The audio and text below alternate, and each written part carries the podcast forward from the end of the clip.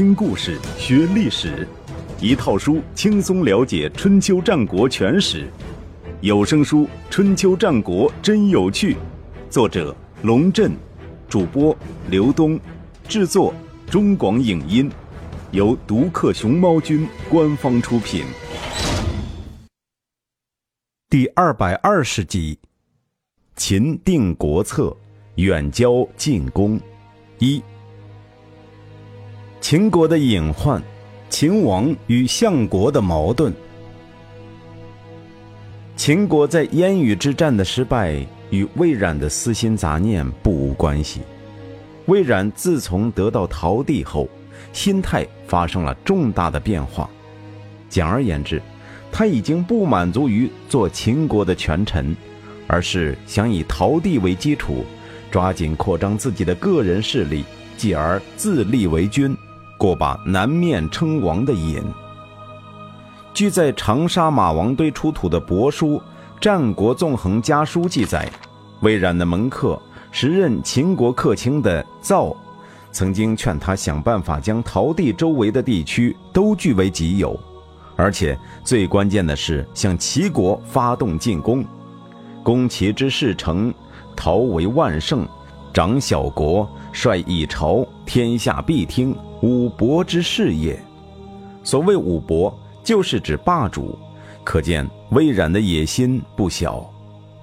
事实上，魏冉正是按照客卿造的指点，在安排胡杨进攻燕羽的同时，又分兵掠取齐国的土地，一举攻克刚、寿等地，达到了自己以广逃逸的目的，同时也造成胡杨兵力不足。被当时名不见经传的赵奢击败。回顾历史，秦昭王的上台及王位的巩固，魏冉是功不可没的。但是，随着时间的推移，魏冉变得越来越贪婪，野心越来越明显，已经对秦昭王的统治构成了严重的威胁。只是碍于宣太后的面子，再加上魏冉大权在握。秦昭王才没有和魏冉公开翻脸。燕羽之战的失败，将秦昭王对魏冉的不满扩大到了极致。恰在此时，一个名叫范雎的人物不失时机地登上了历史舞台。魏国顶级人才流失榜。范雎是魏国人，字叔，学的也是纵横之术。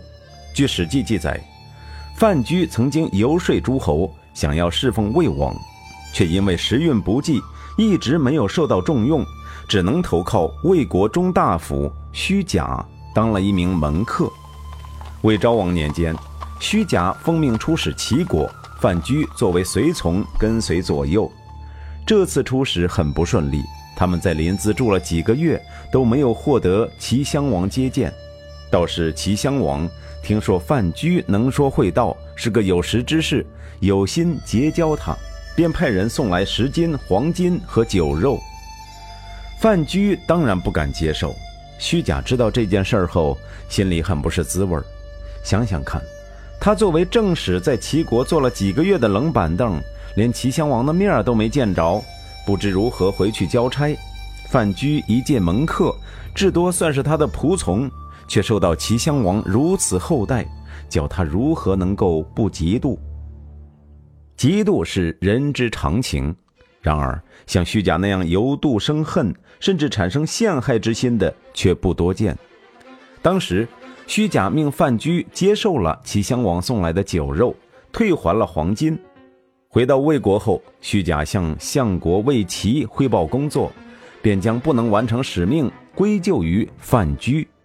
我的门客范雎将国家机密私下泄露给齐人，造成我工作上极大的被动。否则的话，齐王与他素不相识，为什么会无缘无故送他黄金呢？竟有这样的事儿！魏齐是魏国公室子弟，有居高位，本事不大，脾气不小。第二天，魏齐大宴宾客，特别交代虚假将范雎也带上。酒喝到一半的时候，魏齐命门客将范雎拿下，不由分说痛打了他一顿，将他的肋骨打断数根，牙齿也打脱好几颗。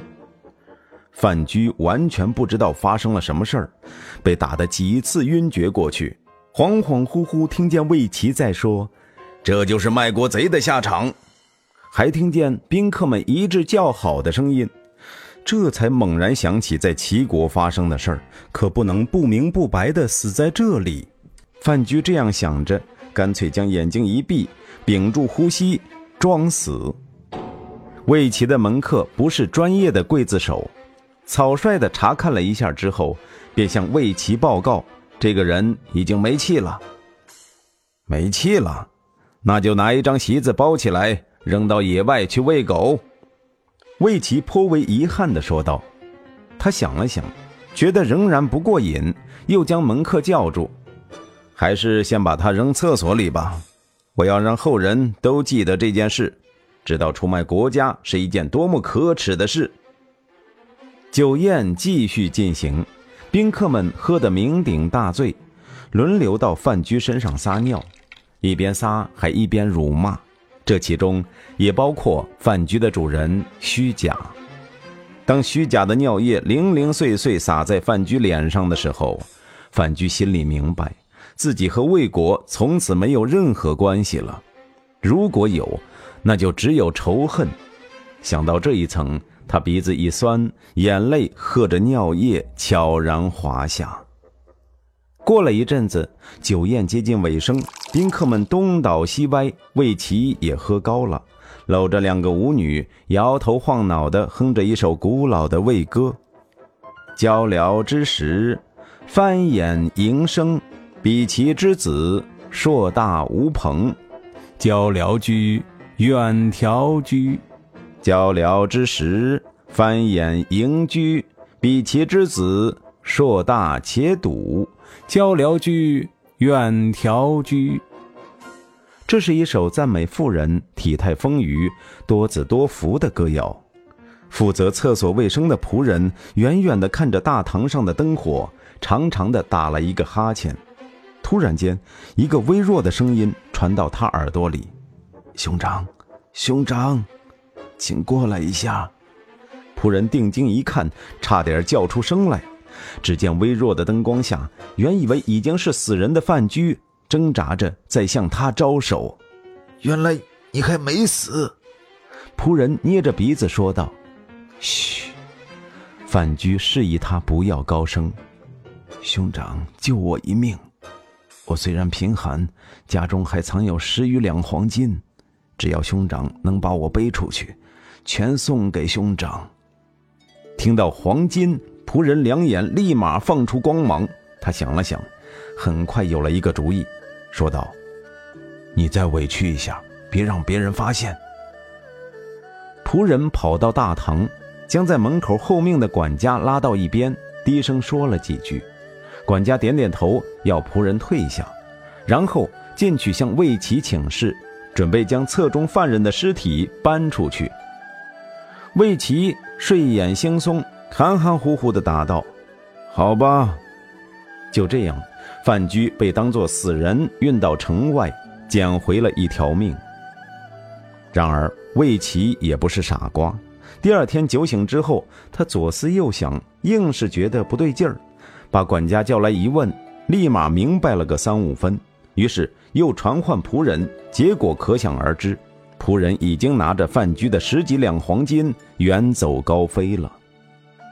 魏齐懊悔不已，下令在全国范围内搜捕范雎。然而几个月过去，范雎还是杳无音信。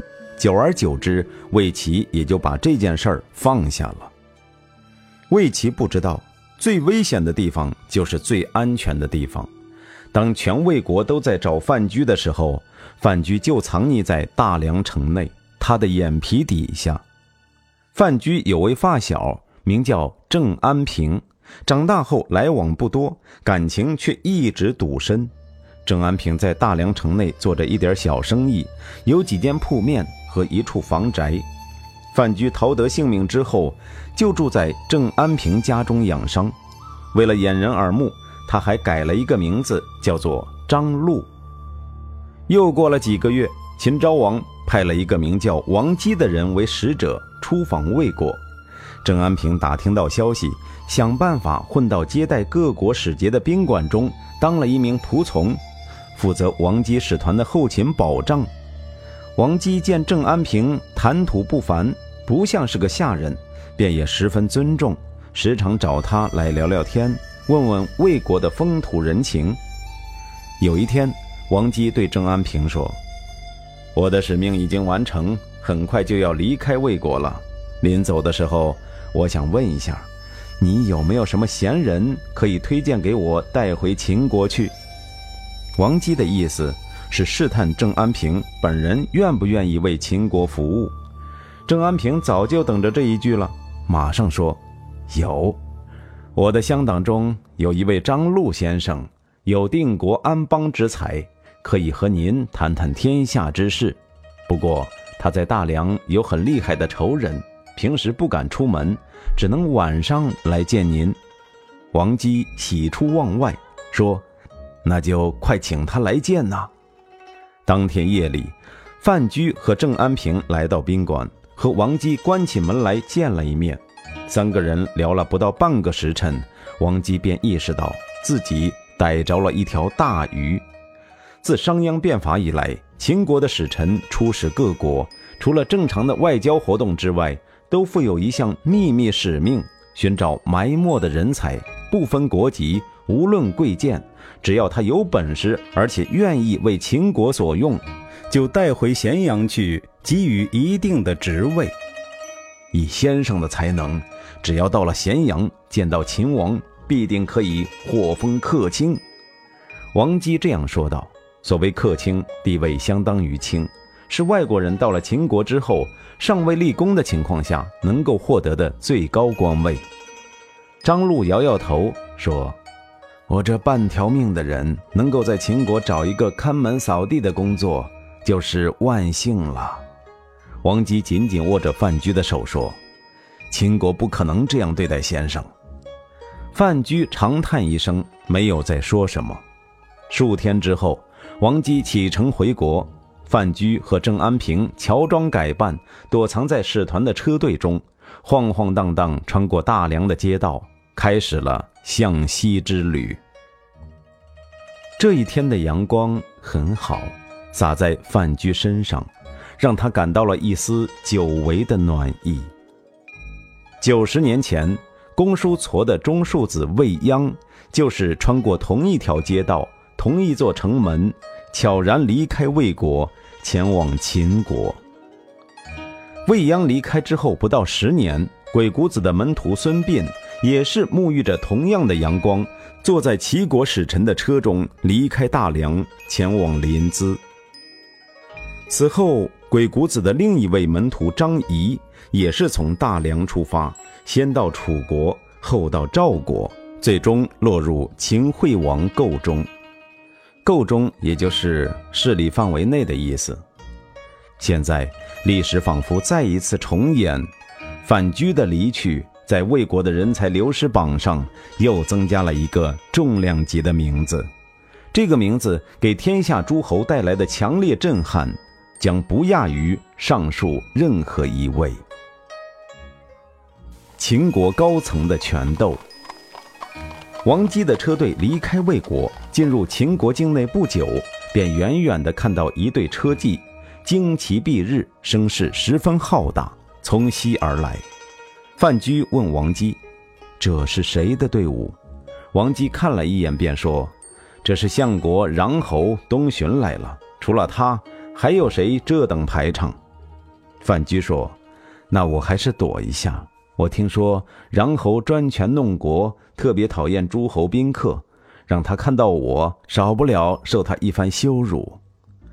过了一会儿，魏冉的队伍与王姬的车队相遇了。魏冉立于车中，慰劳了王姬两句，问道：“山东可有变故？”山东就是崤山以东，泛指秦国之外的诸侯国。王姬说：“没有。”魏冉点点头，又说：“你没有带回游说之士回秦国吧？那些人皮厚嘴尖，腹中空，只能添乱，还是不要带回来的好。王吉说：“不敢。”魏然走后，王吉抹了一把汗，请范雎出来说：“先生真是料事如神。”范雎说：“且慢夸赞，我从车中观察穰侯是个疑心很重的人，不是那么容易受骗。他刚刚走得匆忙，等一下想起来了，必定派人回过头来搜查。”一边说着，一边拉着郑安平下了车，道：“你们先走，等躲过了搜查。”在前方的驿站等我们。王姬将信将疑，把范雎丢在路旁的树林里，继续前行。才走了十余里，身后传来急促的马蹄声，几名相府卫士骑着快马追了上来，说：“奉穰侯之命，搜查奸细。”当然什么都没搜到。王姬气定神闲，看着他们搜查完毕，心里对范雎充满了敬佩。同时，也为自己能够给秦国带回这样一个奇人感到高兴。